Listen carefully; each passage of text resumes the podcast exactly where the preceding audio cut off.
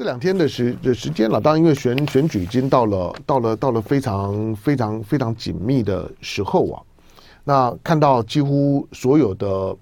台湾的媒媒体呢，在这时候反而呢开始进到了所谓的沉淀期、缄默期，那民调呢都不能谈。所以为什么在选举的时候呢，炒炒作民调呢，要炒炒炒炒炒炒到炒到缄默期的前一天？因为在那个时候呢，它会形我说了，它会形成一个刻板印象。就就是谁谁谁是如如如何的，那这个几几组候候选人谁领先谁谁落后，他会形成这种的刻板印印象。好，那所以呢，到那个时候呢，就停下来了。那停下来之之之之后，剩下的缄默期，缄默期呢，大概就就就是大家在一个在一个呢一个影像残留、印象残留的情况下，呃，下面开开始呢，慢慢的决定你的投票行为。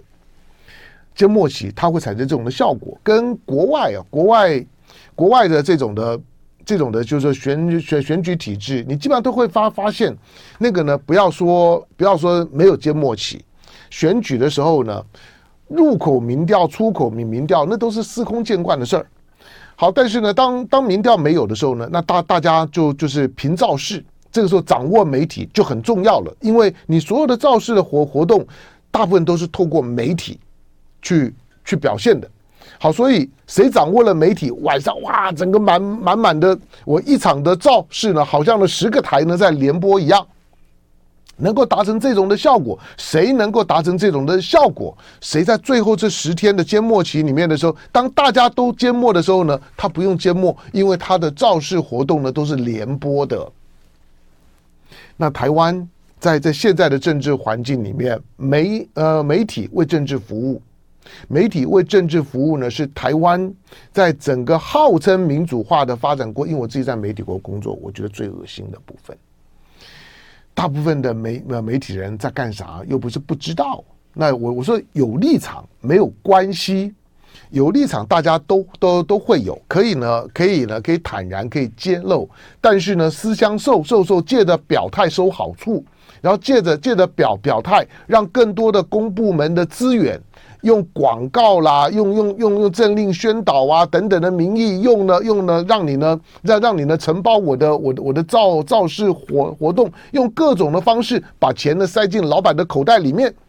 那现在现在很多的媒体的老板不只是收了很多的钱，为什么还是有人抢着呢？像经营媒现在经营媒媒体啊，从媒体人的角度来讲很糟，因为媒媒体人普遍待遇呢都很都很差，普遍。新进的媒体人起薪能够有三万的没有几个，大概非常少。大概呢，刚刚进媒体圈子里面两万多。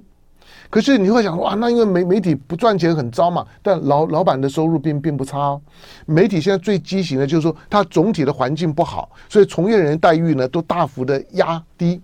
比我当当初呢三三十多年前进媒体工作都都还差得远了。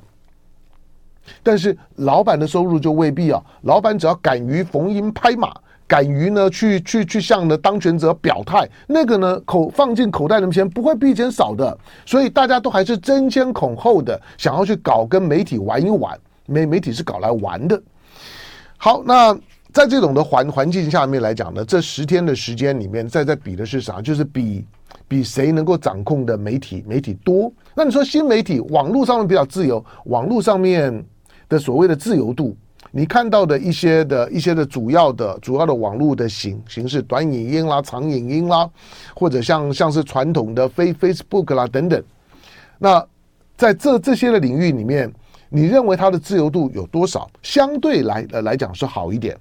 相对来讲，但是偶尔你就会感觉到背后有一只看不见的手，不管呢是在给你限流。不管呢是在呢限限制你的你的你的影片的推推送，或者呢是呃突然就被被黄标了，或者呢被拉黑了，这些呢都会。好，那但是你说啊，那那这些呢，因为因为不可呃不可解，甚至不可说，因为你就算去问他说为什么你要这样子对我，他不会给你任何的答案的。但是可能隔一阵子之后，哎。风头过了，你又恢又恢复了。但是我们在讲的传统的媒体的部分来讲，谁掌握了媒体，在最后这个缄默期，大家都缄默、沉默、静默的时候，但是他的所有的活活动可以呢享享受到十台联播的效果。这种的优势在最后的时候呢，你会看到呢很明显。所以你本身呢对政治的定见跟认知呢非常的的重要。这几天你会你会你会你会看到，譬如说，呃，台湾的媒体算静默，可可是呢，境外的媒体，我我我我我昨天谈到的是华盛顿邮邮报嘛，昨天的华盛顿邮报谈台湾的选举，在它的第十二版吧，就是说它的我说的是纸本啊，不是网网络版，在它的纸本的华盛顿邮报的第十二版的最最上头有一大篇。有一大篇有关台湾选举的报道，那这个台湾选举的报道呢，用了一张照片，那张的照片用的是赖萧配。那这个媒体在表达啥？你再看里面的文文字，当然大部分这些媒体，你说他们他们怎么会怎么怎怎么怎么会会会对民进党对对绿的支持到这样的地步呢？他们对台湾的选举懂吗？懂。我觉得他这这些这些发发稿的都都是在台北啊，甚至于呢发大陆新闻的也在台北啊。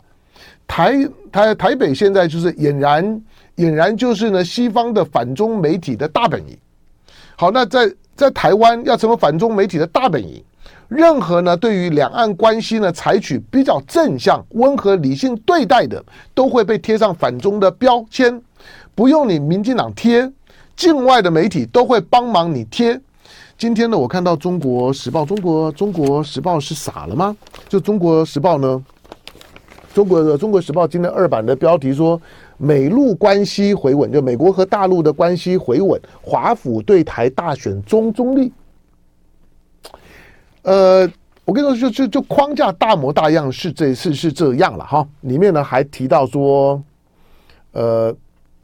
还还还提到说 AIT 呢不选边站。对了，我想，我觉得客套话演演戏是会的，但是你真的信吗？你真的信吗？好，那昨天呢是华盛顿邮邮报，今天早早上早上我我收到的是是雷倩啊，雷倩雷雷雷呃雷倩早上很很很生气的就传了个东东西给我，好让我让让让让我找一下，好，OK O O O OK O OK，那呃雷倩。早早早上呢，发发给我的呢是，是他去，他发了个文给给经济学学人，给经济学人。那雷雷倩发给经济学学学人的内容呢是说，请转告你们的主管，经济学人的公正权威在我心中完全破产。原来西方媒体这么急着介入台湾选举。利用一个高中老师忧心文化教育的问题来大做政治文章，是不是太无耻了？好，那前面呢引用的呢，就就就是一些就是《经济学人》的报道。好，那《经济学人》还干啥呢？来，我我还我今天早早上呢，我刚好也把也也把也把这个经《经经济学人》呢这个找找出来，因为因为吴钊吴钊燮在这一期的《经济学学人》里面的撰文就投稿了。那撰文的内容呢，呼吁国际社会要警觉中国介选。那外交部呢，今天表示，部长吴钊燮接受《经济学人》杂志邀稿，是经济学，意思就是外外交部说，这不是吴钊燮自自己花花钱买的哦。他特别强调这一点，说我们没有花钱嘛，你不要每每次都说我们花花钱买哦。那华盛顿邮邮报呢，这个时候呢，去去捧赖赖赖萧，或者是呢《经济学人》的杂志，你不要说我们花钱买，没有，是《经济学人》邀稿。邀邀呢，吴钊燮呢，吴钊燮写稿撰文。